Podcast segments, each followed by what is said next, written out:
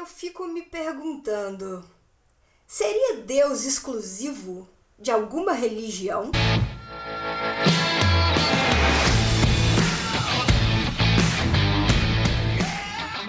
Olá! Seja muito bem-vindo, seja muito bem-vinda a mais um episódio do podcast Papo Cabeça. Aqui a gente bate altos papos profundos, sempre fazendo reflexões sobre a vida eu sou Renata Simões e nós estamos na segunda temporada deste podcast fazendo reflexões acerca de filmes e minisséries. Nesta semana, estamos no nosso quarto episódio trocando uma ideia sobre a minissérie Nada Ortodoxa, que está no catálogo da Netflix. Já trocamos muita ideia desde segunda-feira, porque eu sei que você está acompanhando tudo aqui com a gente, né? E eu fico inclusive muito feliz com essa nossa troca é... E desde segunda-feira a gente está mergulhando em algumas questões aqui da minissérie.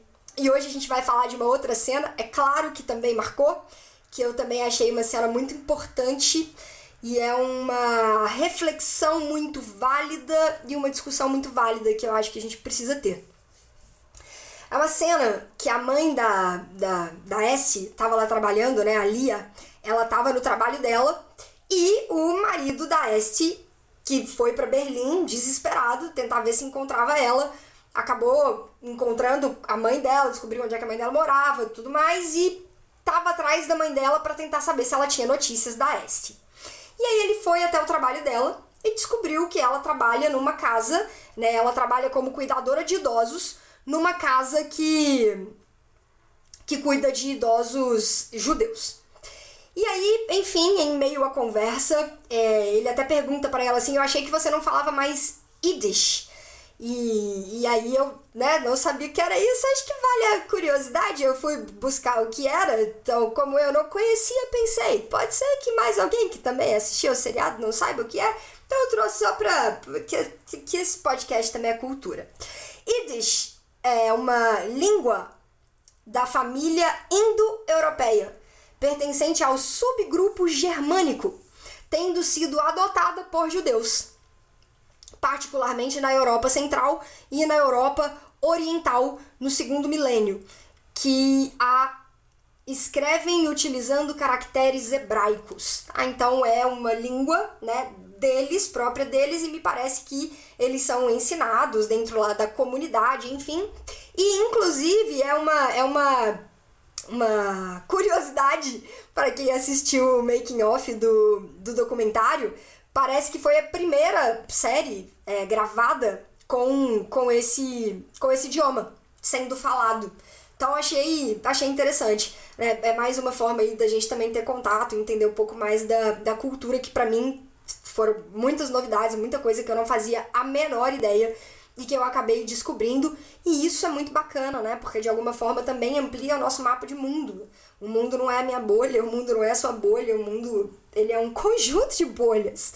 E, e é, é legal a gente conhecer culturas diferentes.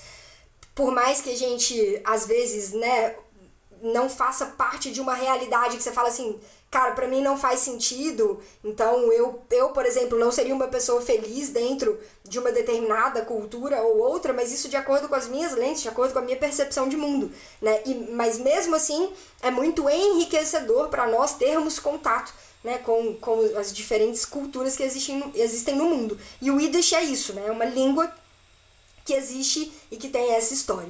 E aí, enfim, o, o, o, o Yakov, né, que é o marido da Essie, pergunta pra Lia, eu achei que você não falava Yiddish, né? Tá conversando com ela. E a mãe dela fala, falo, mas só aqui no trabalho. Aí ele pergunta, por quê? Por quê? E aí ela fala assim, e o que mais eu poderia fazer? Eu não tive educação formal, eu não tenho muitas habilidades e eu não falava Yiddish tão bem quanto todos lá em Williamsburg. Mas eu consegui um trabalho aqui e você não faz ideia como é o mundo real. Ela fala para ele. E aí ele fala: Você podia ter ficado conosco, nós cuidamos das nossas mulheres. Nossa, essa fala, né, gente? Dá até um arrepio na ponta da espinha aqui. Nós cuidamos das nossas mulheres. Mas tudo bem, né? Falou lá. Aí ela fala: É mesmo? O meu marido era um bêbado. Ele mal conseguia cuidar dele mesmo deixou uma família para trás e ninguém foi me ajudar. E aí o Yakov pergunta para ela: "Então, você não sente falta de nada?"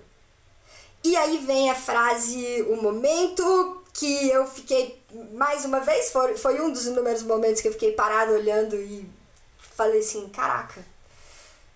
Puta, que cena, velho, que mensagem, que forte isso. E ela fala o seguinte: sim, eu sinto falta de muita coisa.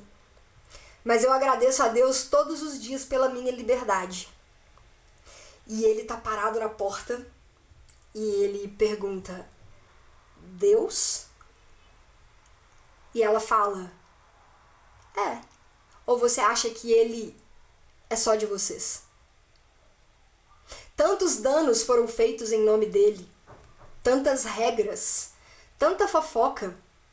Por isso a Este não aguentou. Nó! E aqui fica a nossa reflexão. Cara, essa pergunta, né?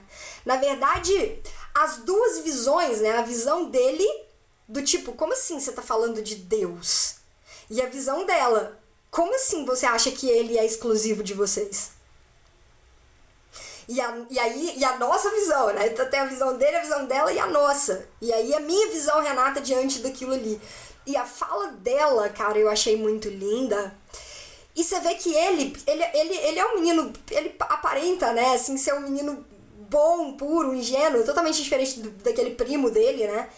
Que você vê que ele não confronta, ele, não, ele nunca foi violento em momento algum, né? Ele, ele, obviamente, ele tem as limitações dele, ele tem as lentes com, com as quais ele foi criado, educado e que ele enxerga o mundo, né? E ele não, ele não consegue se libertar da bolha como a Este fez. Você vê que para ele, talvez ele nem queira, né, se libertar da bolha. Ele ali é o mundo dele, e ele se enxerga ali dentro e ele se sente bem ali dentro e tá tudo bem. Né? E ele fala, mas como assim você, você pode estar falando de Deus? Né? A percepção dele é essa. E o que ela coloca, como assim eu não posso falar de Deus? E essa é a reflexão que eu quero deixar pra gente fazer. Né? Deus, ou seja lá o que você acredita, energia criadora, fonte, cosmos, universo, real, cara, eu sempre falo isso. Desde quando a gente estava fazendo as lives lá no Insta, eu bato muito nessa tecla porque eu acho isso uma discussão que precisa muito vir à tona, sabe? Muito mesmo.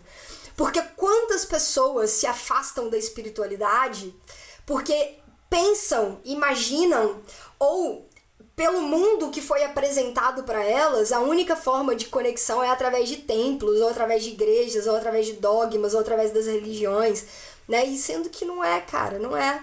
A gente tá careca de saber que não é.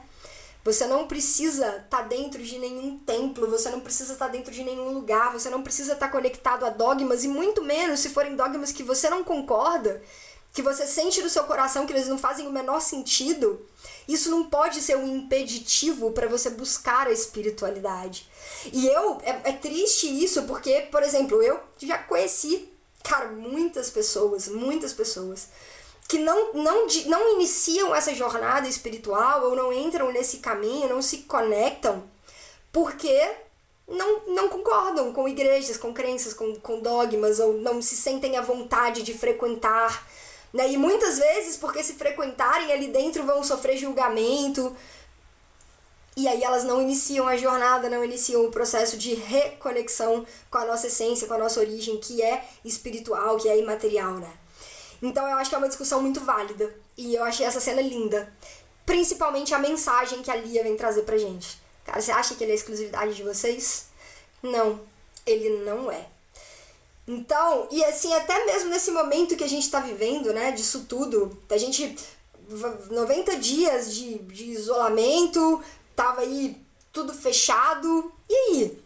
Quem não tava conseguindo frequentar, quem não tava conseguindo ir, deixou de se conectar porque não, não tava lá dentro, porque não tava seguindo. Entende? Vocês estão entendendo o ponto que eu tô querendo chegar? A reflexão ela é só essa. Independente do que você acredite ou não acredite, Deus não é exclusividade de nenhuma religião, de nenhuma seita, de nenhum dogma. Ele mora dentro de cada um de nós.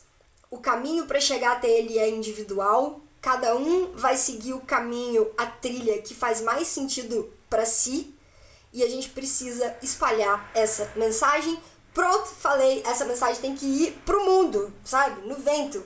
Quem acredita, né? Quem acredita na vinda de Jesus, né? da forma como acredita que foi, eu, Renata, particularmente aqui, dividindo um pouco da minha visão com vocês, acredito né? Acredito que é uma consciência, um espírito extremamente evoluído, governador do nosso planeta, né? O nosso grande mestre que veio trazer pra gente a grande mensagem, né? Dessa, dessa breve passagem transitória aqui pela Terra, nessa jornada de encarnação que a gente tem aqui.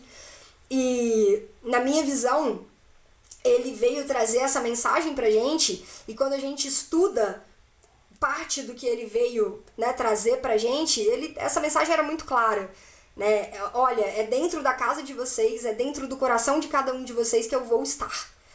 Então, vamos parar de desviar ou desvirtuar o que ele veio falar e trazer pra gente e começar a entender de um jeito mais simples, com, com, com menos bloqueio, com menos obstáculo, porque a mensagem ela é muito simples.